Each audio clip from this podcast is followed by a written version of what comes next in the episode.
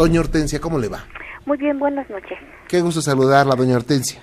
Pues el gusto también es mío. Mire, mis relatos me lo platicaba mi abuelo. Dice que era un señor que pues no estaba así tan tan amolado, pero tampoco estaba en la opulencia. Y que de repente empezó a comprar terrenos, ya de que anteriormente pues toda la inversión era en terrenos de campo. Entonces dice, platicaba mi abuelo que ese señor de repente pues que ya compró tal terreno. Oye, que fulano vende un terreno, no, pues que ya lo compró don Fortino. Pues y así empezó a comprar, a comprar, a comprar, a comprar.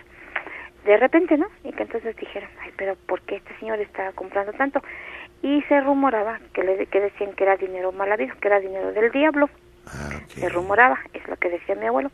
Entonces, así, de repente ya se volvió muy rico el santo señor este, muchos terrenos. y nadie sabía de dónde había llegado dinero. Y no, o sea que de repente, de repente así, terrenos y terrenos y terrenos. Este, y decían que pues era el dinero del diablo porque pues no había otra manera. Y llegó la ocasión en que este señor se murió. Entonces ya ve que antes este pues no había luz eléctrica. Y se, se, auxiliaban con lámparas de gasolina, según me platica mi abuelo, y esos quinqués y de esas cosas, ¿no? Entonces dice que estaba muy iluminado el patio y ahí donde estaba el muerto, muchas velas y mucho de mucha mucha luz. Y que de un de repente se oyó un tronido y se apagó todas las, pero quedó completamente en tinieblas. Y que la caja cayó al piso. Estando, ya ve que lo ponen en unos diablitos, que le llaman, o burritos, ¿cómo le llaman? Todas esas cosas, donde paran la caja. Pues que, que la caja estaba en el piso y este y ya cuando pues que, prendieron luces y que encontraron con qué prender y lo que usted guste y mande, pues nada, que el muerto desapareció de la caja. ¿Cómo? A ver, explíquemelo. o sea, estaban velándolo y todo, o sea, como No, mi abuelo dice que él estaba en ese velorio, él lo platicaba, porque fue en el pueblo de él. Sí. Y entonces dice que, que de repente pues que se que empezaron a decir ahí, este, no, pues fíjate que ya la caja está vacía, que no aparece el muerto y que rápido este se movilizaron y que me echaron este cosa de peso en la caja para que pues la caja pesara y no se dieran cuenta. Pero dice mi abuelo que ahí luego luego empezaron a decir las que estaban más cerquita de la caja pues que no estaba el muerto. Y que cómo ve pero que todo se apagó completamente en tinieblas y el muerto voló ¿Cómo o sea, desapareció. Y, ya desapareció. Y que entonces, pues, como le pusieron este, cosas pesadas a la caja, porque ya ve que anteriormente en los pueblos cargaban las personas a los a los muertos, ¿no? Sí. Rumbo al panteón. En hombros. para que la caja pesara, le echaron cosas, pero que en realidad el muerto ya no iba en la caja. Después de la ráfaga de viento, el, el cuerpo el desapareció. Apagón, desapareció el muerto. Y lo que se piensa es que el diablo se lo llevó. El diablo se lo llevó que porque como se hizo rico de la noche a la mañana y se decía que era dinero del diablo, ¿cómo ve que se desapareció el muerto? Uy. Que mi abuelo estaba en el velorio y que de repente empezaron a decir eso, oye, que ya no está el muerto, que ya no está el muerto. Y que rápido este, echaron cosas pesadas en la caja para que la caja pesara y que después decían, ay, que queremos ver la cara del difunto. ya no hubo cara de difunto. Cerradita la caja hermética, que primero la tenían abierta, la caja, para que usted se le viera la cara al señor, ¿no? Y que ya cuando después del apagón y todo eso, hermética la caja, ya no hubo verle la cara al muerto, que porque ya no estaba el muerto. Fíjese nada más. ¿Cómo ve? No, qué cosas, ¿eh? ¿Verdad? Que porque el diablo se lo llevó con... Decían que el diablo se lo llevó con cuerpo y alma. Sí, se lo llevó completito. Completito, ¿cómo ve? No, no, pues qué cosas, y ¿Verdad eso queda... que sí, cosas increíbles, pero mi abuelo lo platicaba. Decía, yo estuve en ese velorio, decía. Y si de repente empezaron a decir que ya no aparece el muerto y que el cajón está vacío. Ajá. no, pues queda en los archivos de la mano peluda esta ¿verdad situación, que sí? por supuesto. Sí, imagínese que de repente se desaparezca el muerto. Sí, hombre. Ay, no. Ay, no, no, no, no, no. así que, ¿cómo ve? Mi abuelo pues. nos lo platicaba. Y luego también hay, hay un relato así bonito. Si quieres te lo cuento. Sí, claro. Ah, bueno, mire. Entonces, allá en el pueblo de donde era mi abuelo, dice que eh, es la patrona titular, la virgen titular de ahí, es la Virgen del Rosario. Entonces dice que ahí le hacen fiesta muy bonita, que cuando es la fiesta que cohetes y todo eso. También es una leyenda que platican. También me la platicó mi abuelo. Este dice que y en el pueblo siguiente, pasando el río, había una virgen que se llama Santa Catarina. Entonces a esa virgen no le hacían nada. Hasta vez estaba cerrada la iglesia, o sea que esa virgen definitivamente casi no le hacían culto. Y en cambio la de acá del pueblo de mi abuelo, sí que cohetes y mucha fiesta y todo eso. Y cuentan que un día la Virgen Santa Catarina desapareció del altar de la iglesia. Y que busque y busque y busque la imagen y pues que dónde está la imagen y que dónde está la imagen. Pues que no aparecía la imagen y que no se la encontraron atrás de la puerta de la iglesia, paradita, con los pies llenos de arena, mm. de arena del río. Entonces dice que a partir de ahí los del pueblo dijeron, no, dice, ahora sí, dice, la Virgen está enojada, dice, se tuvo que ir a, oír misa al otro pueblo porque aquí no le hacemos nada. Y que a partir de ahí ya le empezaron a hacer sus misas, sus festividades, así bonito, ¿cómo ve? Así como que ella bajó a caminar. A caminar, que se tuvo que pasar el río para ir al otro pueblo a oír misa. Eso es lo que, lo que dicen de la leyenda. Y que a partir de ahí ya los del pueblo dijeron, no, pues ya, ya hay que hacerse sus misas y todo. Esa sí está bonita, ¿verdad? Sí, cómo no. Oiga, pues yo le agradezco mucho que nos haya platicado esto. Ocioso, paranormal. A tus órdenes. Bueno, este, yo quiero comentar algo que me sucedió hace año y medio aproximadamente. Ajá.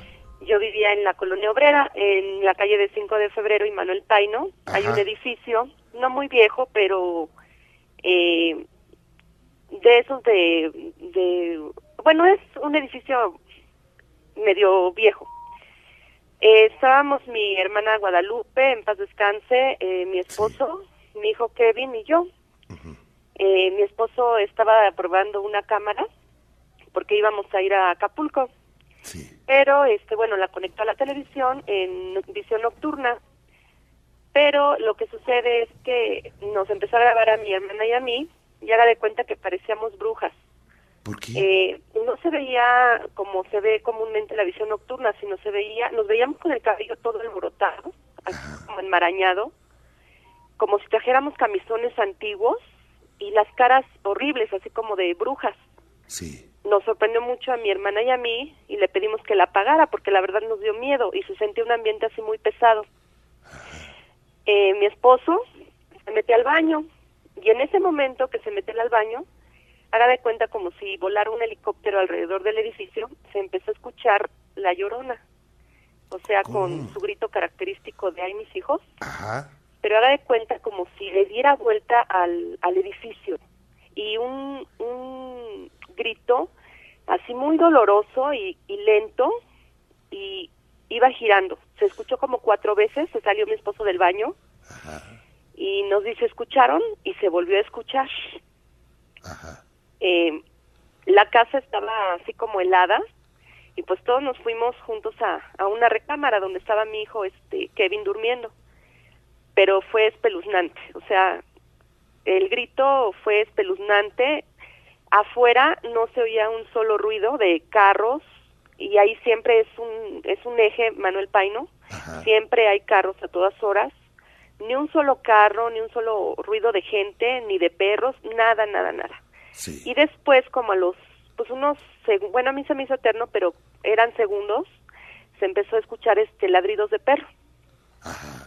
Y bueno, este, ese es uno de, de unos relatos, un relato que, pues, hasta la fecha me da escalofríos recordar. No, ¿cómo no? Y bueno, eh, toda, toda la familia lo escuchó y no, no supieron realmente dónde venía. No, porque haga de cuenta, nosotros vivíamos en, en un segundo piso en aquel entonces y no hay otro edificio que quede cerca. O sea, el edificio está solito y puede dar circunferencia este pues un helicóptero, ¿no? No no hay este algo que lo que que le estorbe. Que le estorbe exactamente. Y haga de cuenta, le digo como que giraba alrededor del edificio. O sea, primero en la ventana de la sala y así se fue escuchando alrededor hasta por la recámara. Fue cuando corrimos porque estaba el niño solo. Vaya. no, ¿y eso cuánto tiempo tiene, eh? eh? año y medio aproximadamente, y pues fue ahí en 5 de febrero y, Manuel Paino en la. ¿Y no sabes si eh, los que hoy habitan ahí eh, no, no han vuelto a oír algo así? no. Bueno, ahí también se suscitaron otras cosas. En, en aquel entonces vivía otra familia con nosotros. Y el niño pequeño que se llama Benny, este, mi hermana lo estaba bañando en, en el baño, bueno, obviamente, lo estaba bañando y el niño de repente empezó a llorar horrible y, y a señalar hacia la hacia el baño. Y nos empezó a decir que este a mi hermana le empezó a decir que este había otro una niña haciéndole gestos y ya de ahí haga de cuenta que se empezaron a suscitar cosas eh, empezamos a hacer este prender veladoras oraciones y todo esto y ya no se sintió ya nada pero en la casa de enfrente posteriormente le dijeron a mi hermana que eh, empezaron a volar los trastes, a aventarles la puerta y hacer una serie de cosas que, que en ese edificio se estuvieron suscitando. Ok. Vaya, qué cosas, no lo van a olvidar nunca, fíjate. No, pues no, la verdad no. Vaya, Miriam, pues yo te agradezco mucho que nos hayas platicado esto. Ajá. Y nada más quisiera, ¿puedo decir algo pequeñito? Claro que, sucedió en Guanajuato. Por supuesto. Bueno, este es un hotel que se llama Condesa, que está en Guanajuato. No, está en la Plaza Condesa de Guanajuato. eh, mi esposo y yo nos hospedamos porque fuimos a, comprar unas cosas. Eh, cuando nos dan las llaves, este es un hotel muy viejo que huele hasta viejo. Nos metimos al hotel. Una camarera, una señora ya grande, nos dice, ¿qué se van a quedar hospedados? Pero así con una cara de extrañeza. Sí, pues obvio, ¿no? O sea, sí, nos vamos a quedar hospedados. Pasó todo el día y en la noche llegamos al hotel y haga de cuenta que no había ni un alma, solamente el señor que entrega las llaves en el en el en la recepción del hotel. ¿Y ustedes? Y nosotros. Uh. bueno, nosotros pensamos que la gente ya estaba durmiendo en las habitaciones. Los cuartos son todavía con candado. Ajá. Cierra usted la puerta con candado. Sí. Nos tocó el último cuarto del hotel que únicamente tenía una ventanita pequeña a la altura más arriba de la cabeza y tenía una viga atravesada. Nosotros partíamos a la Ciudad de México a las 12 de la noche. Solamente fuimos a dormir un rato. Pues haga de cuenta que de repente estamos durmiendo y se escuchó un sonido como un golpe en la pared fuertísimo. Yo me sobresalté y mi esposo también. Y me dice, ¿qué pasa, no? Eh, nos dio miedo y otra vez, otra vez empezaron a golpear. Agarramos, empezamos a juntar las cosas y pues nos salimos. Yo estaba embarazada en ese entonces, me bajé yo primero y mi esposo venía cargando las cajas, pero me cuenta que cuando él iba bajando empezó a sentir este y escuchar cosas atrás de él. Yo me percaté que todas las habitaciones del hotel, y estamos hablando que tendría como unas 100 habitaciones, todas con la luz apagada y lo peor de todo con los candados puestos. Estábamos como en un tercer piso. Bajamos ¿Y cuál es nuestra sorpresa? Que el hotel está cerrado por dentro y tiene una viga, eh, bueno, un palo de madera atravesado en la puerta, todo apagado. Eh, pues en ese momento, pues le digo a mi esposo, ¿quién nos va a abrir? Y no sé de dónde salió la persona que nos entregó las llaves y nos dice, aquí estoy, que ya se van, pero con una cara maliciosa como si supiera él qué estaba sucediendo en ese hotel. Que no era la misma que les lo recibió, ¿verdad? Eh, sí, era el mismo que ah, nos recibió. Ajá. Y bueno, salimos con las cajas de lo que habíamos comprado y eh, esta persona volvió a cerrar la puerta del hotel y pues ya nosotros nos quedamos este, con, con el susto, ¿no? Realmente, y después lo comentamos, casi todos los hoteles de Guanajuato siempre están abiertos, aunque sea de noche, y bueno, este, esto fue algo que nos sucedió allá en Guanajuato, y pues extraño, ¿no? No, pues cómo no. y bueno, ya ustedes dijeron, vámonos de aquí, sí, eh, ya es lo mejor que podemos hacer, irnos de aquí, ¿no? Así es. Y bueno, fue extraño y el susto, ¿no? Y mi esposo pues iba escuchando ruidos y tenía mucho miedo, bueno, no miedo, sino exaltado, ¿no? De, de lo que se iba escuchando cuando él iba bajando la escalera. Y al ver que pues todas las habitaciones estaban desocupadas. Por algo nadie se metía ahí. Exactamente. Vaya, Miriam, pues qué cosas. Son situaciones que ya les platicará sus, a sus nietos. Así es. ¿Verdad? Ocioso, paranormal. ¿Cómo está Carolina? Buenas noches. Hola, buenas noches. Bienvenida, Carolina, a sus órdenes. Gracias. Oiga, mire, mi relato es, lo que pasa es que mis papás tienen una tienda de abarrotes Sí. Entonces ahí, ahí no sé si hay un cero, no sé, porque asusta mucho más que nada a mi mamá. Ajá. Es un... Le, prenden y le apagan la tele. Inclusive a mí también me ha pasado. Sí. Me, estoy atendiendo a alguien y tengo la tele prendida y la apagan. De ahí estás sentado viendo la tele y este escuchas que entra alguien y te asomas y no hay nadie. Empiezan a jugar con la calculadora, con las sabritas, bueno, con las galletas, todo eso. Y este y inclusive me estaba contando mi mamá ayer que este el otro día estaba cerrando la puerta y escuchó que, que le prendieron la tele y ella ya la había apagado. Se regresó y vio que estaba prendida y la apagó. De ahí volvió a cerrar y que iba apenas a cerrar otra vez y estaba otra vez prendida. Y se volvió a regresar y la volvió a este apagar. Y dice que dijo, "No, pues ya si me vuelven a prender que se quede prendida porque yo no me regreso." Le dio miedo. Entonces esa noche dice que iba saliendo también y que los perros empezaron, nada más salió ella y empezaron a ladrar, inclusive un perro salió corriendo cuando la vio y no sabemos qué es lo que pasa. Ya tenemos casi siete años ahí y, es lo mismo. Los siete años han pasado cosas raras. Sí. ¿Qué es lo más impresionante que les ha ocurrido? Mm, pues que mi mamá, le digo que es la que más asustan, que nosotros tenemos como una trastienda que es donde tenemos una cama y la tele. Entonces, este, mi mamá estaba acostada, descansando. Entonces en eso sintió que alguien estaba atrás de ella y vio por el reflejo de la tele y vio a alguien sentado en una sillita. Voltea y no hay nadie. Entonces le dio, pues le dio mucho miedo, lógico. Y este, también hay, hay un lugar, bueno, eh, eh, el patio de, donde yo vivo está grande.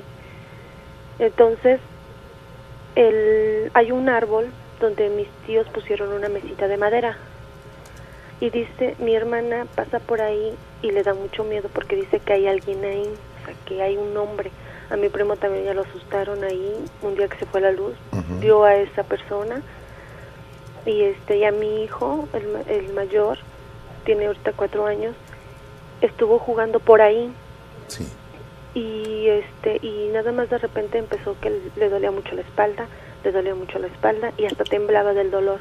Lo llevábamos al médico y el médico dijo que no pues que no tenía nada y no sabemos qué es lo que pasa no eh, aquí es es un lugar que Mm, se supone que vivió Antonio López de Santana. No sé si con las ejecuciones que hubo o no sé, tal vez haya un poco de eso, ¿no? Entonces, pero realmente no sabemos qué es lo que pasa porque en mi casa asustan demasiado. Ok, ¿y qué han hecho para que esto se vaya? Pues mire, mi, mi mamá, bueno, mis papás han, le han dicho a mucha gente, han hablado con muchas personas que curan y todo eso, y no, no ha pasado nada. Inclusive mi mamá, este, hubo un tiempo que veía como una cara en la pared, en su recámara.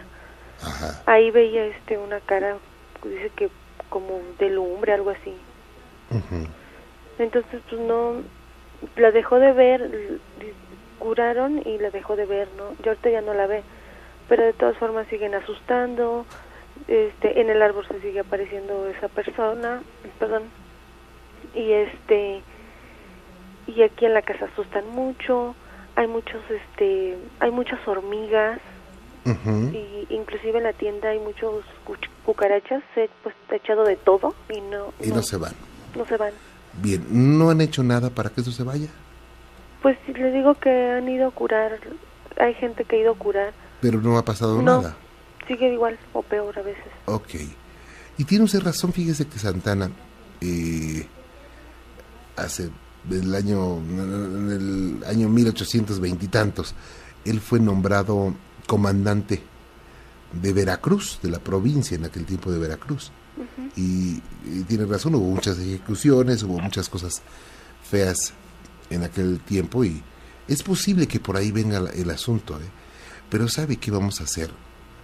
Vamos a, le voy a comunicar con Gina y vamos a hacerle más preguntas, necesitamos hacerle más preguntas porque, para saber más, para ubicarnos más qué podría ser. ¿Sí? Bueno. ¿Ok? Gracias. Cuídese mucho. Igualmente. Hasta luego, gracias.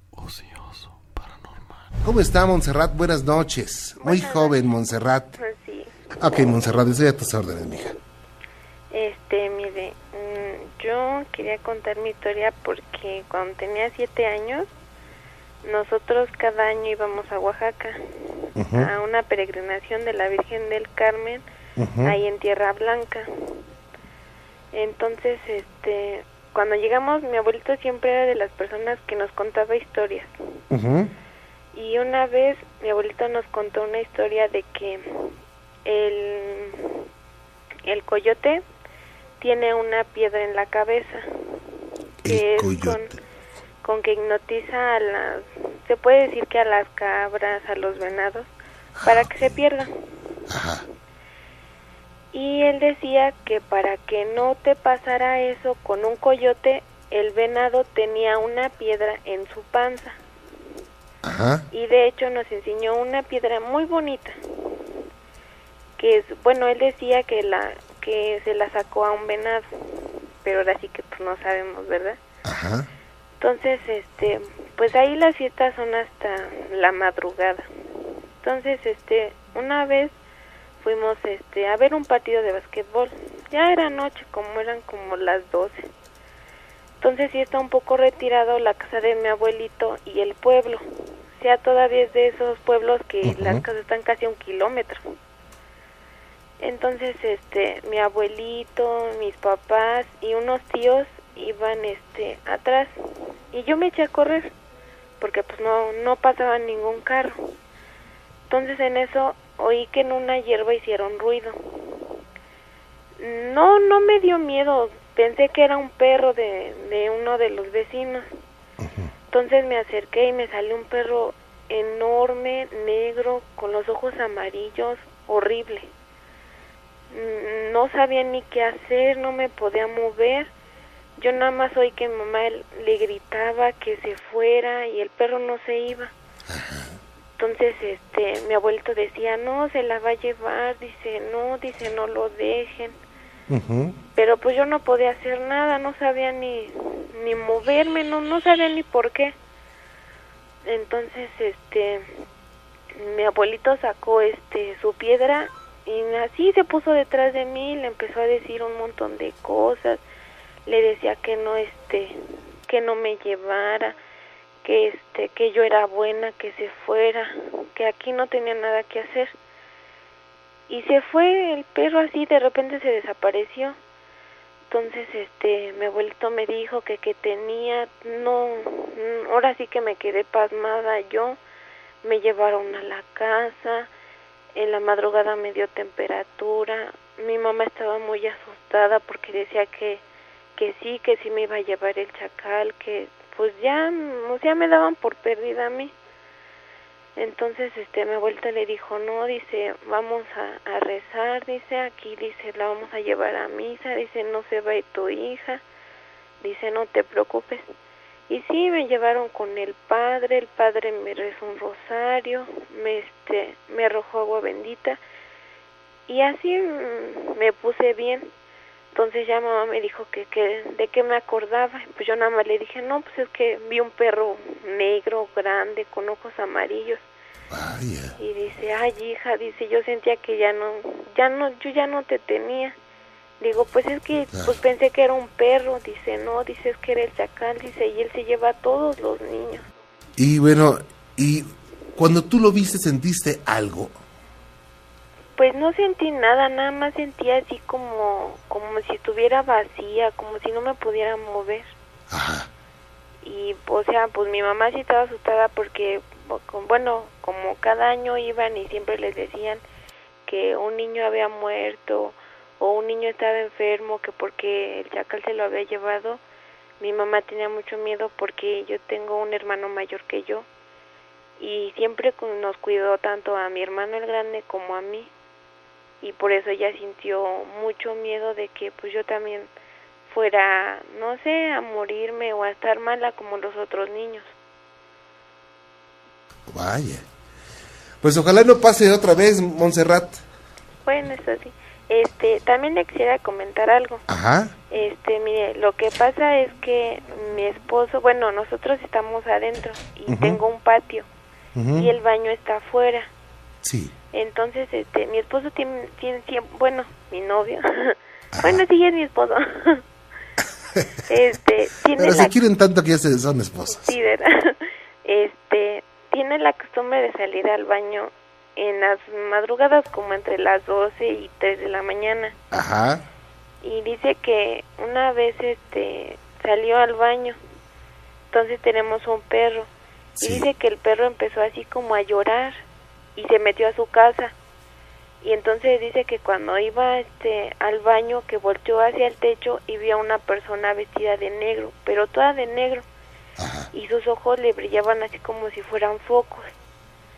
Entonces dice que este que entró corriendo y me levantó y me dijo que cerrara bien la puerta, que se iba a subir a ver si era un ladrón o algo. Entonces dice que se subió y pues no vio a nadie, no vio a nadie atrás de la casa, ni de la otra casa, en ningún lado. Sí. Entonces dice que se bajó corriendo y se metió y lo vi pálido, pálido y pues sí me asusté. Le dije que qué había visto y me dijo que pues no había nadie que pues sí le pareció extraño, que porque si hubiera sido una persona, pues no hubiera alcanzado a correr tan rápido. Claro. Y pues ahora sí que no sabemos qué es. Y hasta las ganas de ir al baño se le fueron. Sí. bueno, es que pueden ser varias cosas. Eh, yo sí te diría, es que era el fantasma de Pedro Infante, te engañaría. te podría decir mil cosas ahorita.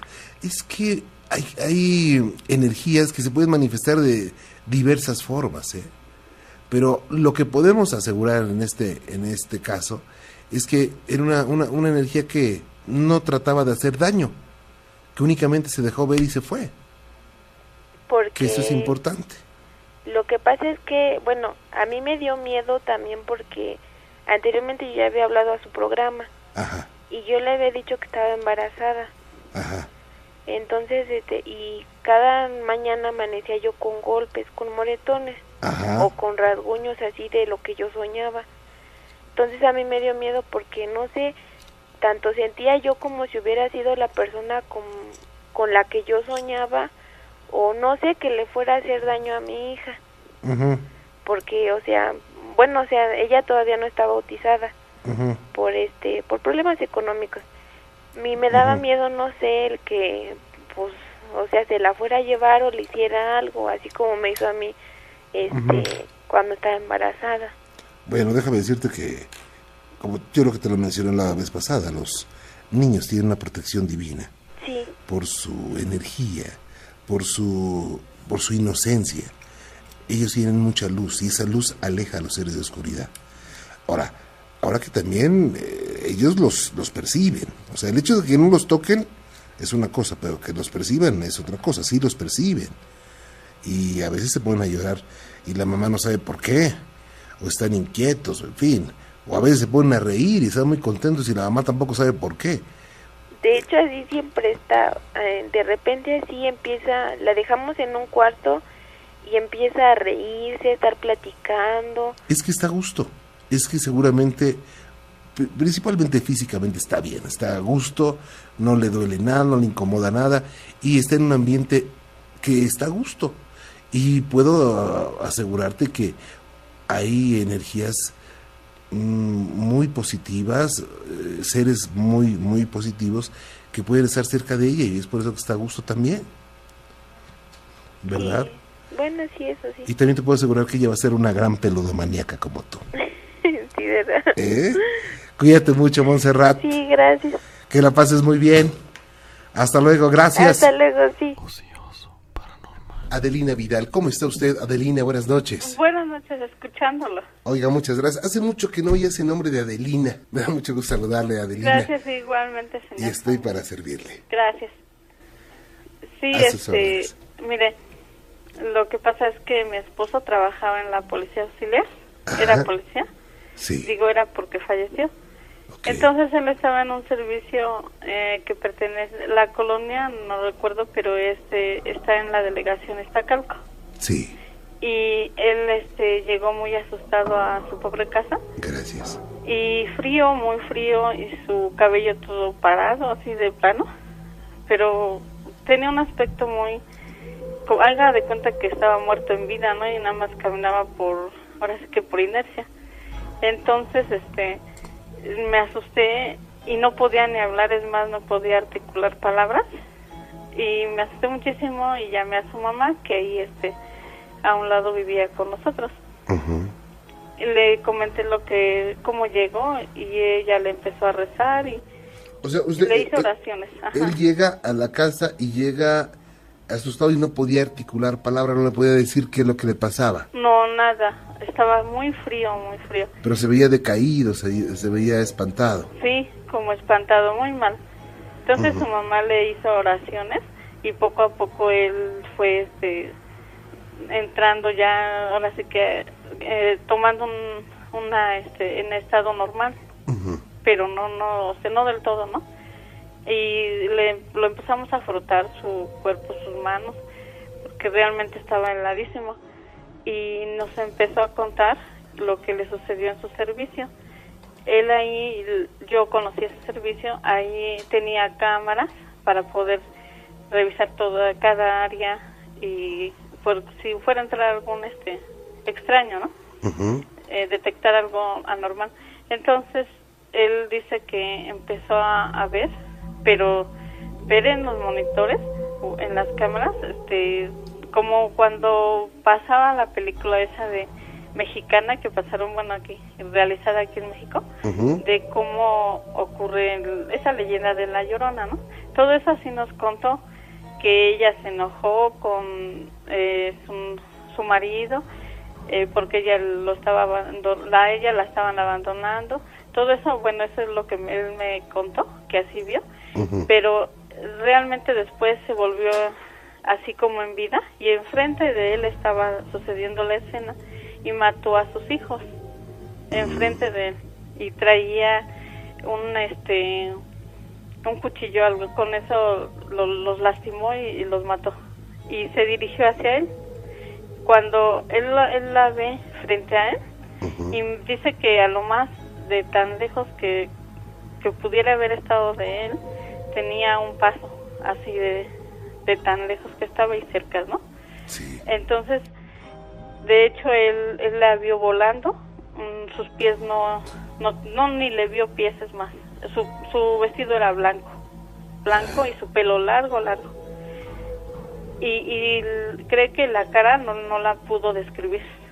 Dice que no la pudo describir la cara, no, no la vio. Realmente le asustó tanto ver todo eso, ¿no? La escena que estaba matando a sus hijos, porque realmente lo estaba viendo primero en las cámaras y después lo vio frente a él. Y dice que no estaba soñando. Cuando nos lo estuvo platicando, no estaba soñando, soñando él lo aseguró. Solamente la vio él, no, no había otra persona. No, nada más este trabajaba un policía en cada turno. Oiga, Abelina, Abelina, y usted que conocía a su esposo, ¿qué pensó cuando le platica todo esto? No le creí. O sea, realmente no le creí. Pensé que estaba soñando, que lo soñó, que fue como una pesadilla. Porque no le creí. Después, ¿sabe qué hizo?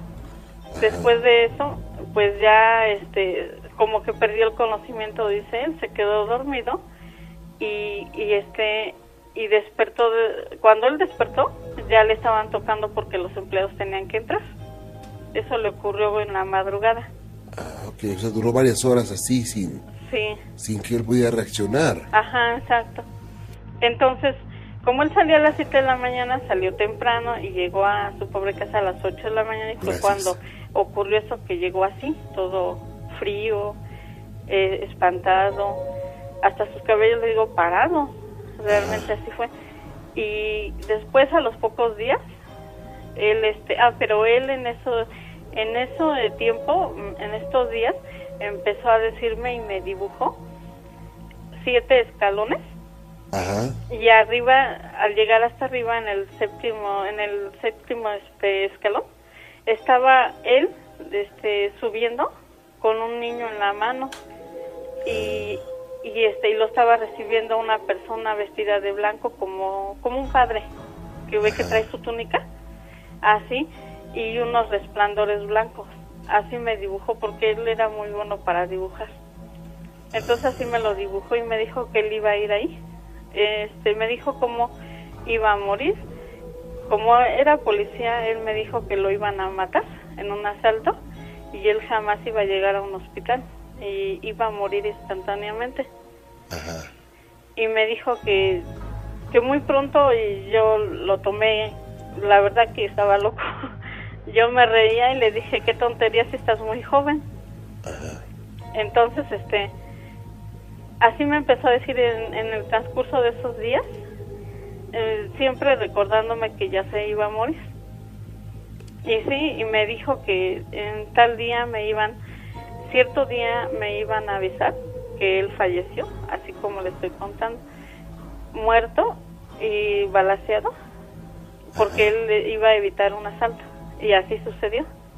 Así murió. Así murió efectivamente. Realmente, ajá, después de lo que le pasó, él falleció.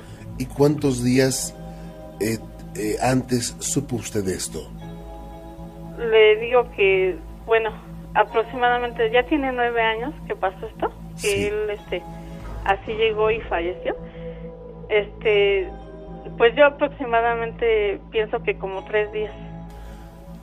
Oiga, pero pasaron esos, usted eh, eh, escucha de su esposo, le dice, sabes que estás loco, ¿cómo crees que te vas a morir? Estás muy joven.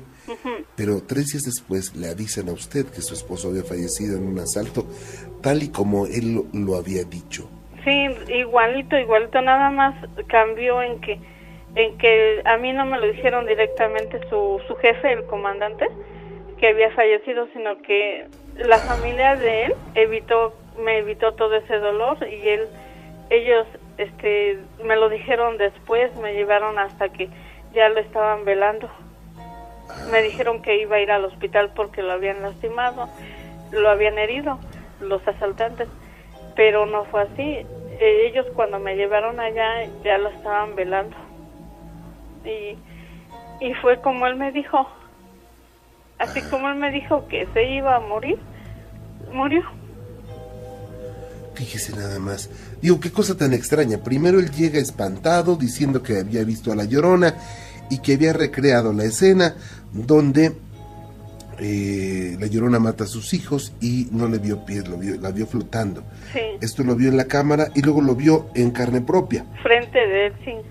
Él, él llega súper espantado, entonces eh, después eh, le dice, ¿sabes qué? Yo voy a morir pronto de un, de un disparo, no me van a, no voy a llegar con vida al hospital Usted obviamente no le cree. No. Y, y ocurre esto.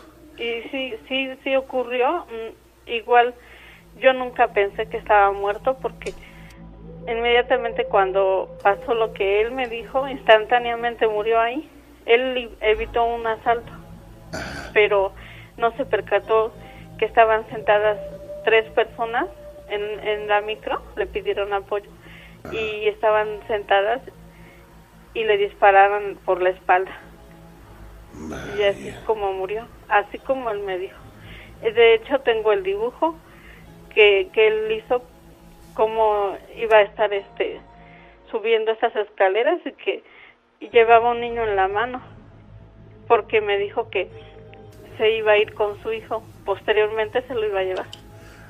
Vaya.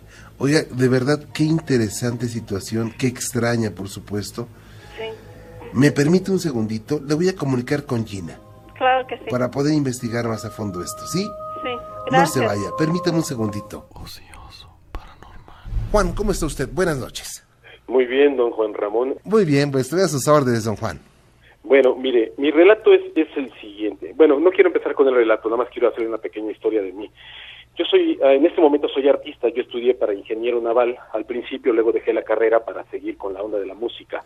Nací en el puerto de Veracruz el 29 de febrero de 1968, eh, soy, de, soy del mero puerto de Veracruz y tengo, en mi familia somos una mezcla de muchas cosas, de cubanos, eh, puertorriqueños, franceses, españoles. Y más o menos viene, viene toda esta relación de lo paranormal o de las cosas eh, fuera de este mundo por la herencia de mi abuela. Mi abuela, su padre era, era un señor de las Canarias que vivió en Cuba y tuvo plantaciones allá y a principios o a finales del siglo antepasado se, se vino para acá, para Veracruz y le heredó una de tantas cosas, la santería, ah, que, le, que le gustaba mucho. Entonces yo crecí con esas cosas, para mí desde niño fue muy normal las cosas paranormales y, las, y todo lo que veía yo con mi abuela, con sus amigos brujos, sí y demás. Mi abuela no se dedicaba precisamente a la brujería, pero, pero sí, sí la, sí practicaba mucho las cosas. Era muy religiosa, era guadalupana 100%, pero sí se, se quedó con mucha de esa herencia que le dejó su padre. Entonces yo viví, conviví mucho con ella, como, como buenos pinareños que son ellos, muy, muy, muy de familia. Eh, nos, nos eh, jalaba yo mucho con mi abuela. Eh, le puedo contar mil y un cosas que, que he visto a, a través de los años. Yo cuando dejé la carrera de, de, de, ingeniería, me dediqué a la música, vinieron becas, vinieron muchas cosas, y me volví un cantante de ópera.